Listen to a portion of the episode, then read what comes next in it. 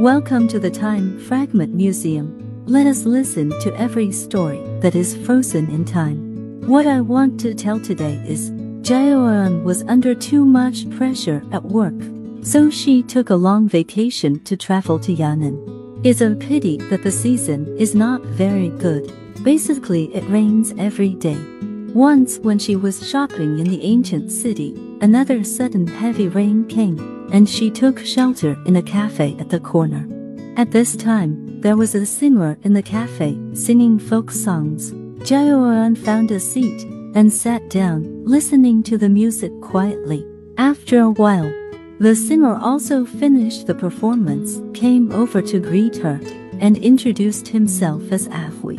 While waiting for the rain to stop, they talked about many common topics, and they were very interested in the scenery and life in Yan'an. Ah Hui said that he is a local and is familiar with every plant and tree here. Jaeyeon said that the work pressure is too great and she just wants to relax. Ah Hui understood her feelings very well and also talked about her own experience. The two chatted very well. When the rain stopped and it was getting dark, Ahui sent Jaeyeon Yun back to the hotel. When parting, Ahui said, If you want, I can take you to see the mysterious scenery of Yan'an. Jaeyeon Yun agreed without hesitation. Therefore, Ahui took Jaeyeon to visit many inaccessible mountains, forests, and streams.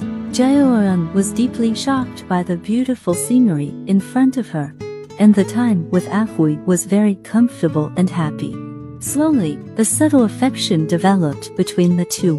But when the relationship was developing very well, Jaeyeon Yun received a call from the company saying that she needed to go back to deal with something new. Urgent, Yun is extremely anxious. On the one hand, she doesn't want to leave Ahui. On the other hand, she has to go back to the company. She told Ahui about this, and Ahui comforted her by saying that the work was very important. She had to deal with it, and he would wait for her. Jaeyeon bid farewell to Ahui reluctantly and returned to work. A month later, Jaeyeon finished her work and rushed back to Yan'an to find Ahui.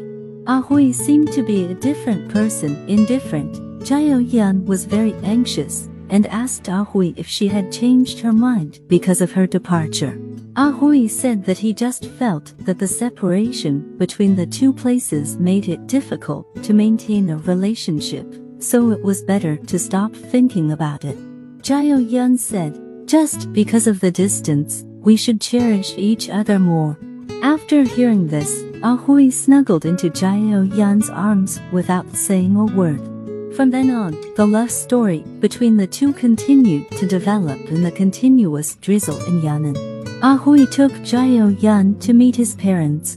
The two old people liked Jiao Yun very much and supported their relationship. Jaeyeon will visit Ahui in Yan'an regularly. And Ahui will also visit her in the city where Jaeyeon works.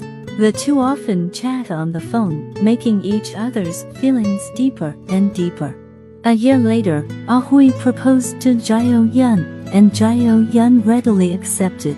The wedding was held in Ahui's hometown of Yan'an, and the two became husband and wife with the blessings of relatives and friends. After marriage, Jaeyeon quit her job and settled in Yan'an with Ahui. At first, Jaeyeon needed time to adapt to her new living environment and identity, and often thought of her work and friends inevitably feeling lonely and anxious. Ah Ahui understands Jaeyeon's feelings very well.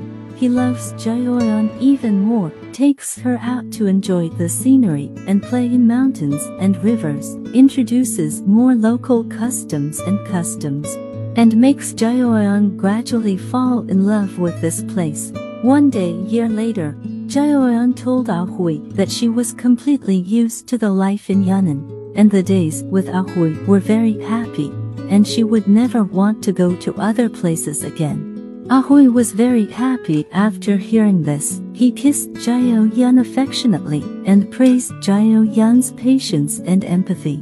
It turned out that love deepened and deepened in the bits and pieces of the two people's lives together, making this place in Yan'an full of beautiful memories. In this way, Jaoran and Ahui lived a happy and sweet life in the ends of the earth in Yan'an. The continuous rainy season in Yan'an created the most beautiful love story in their lives.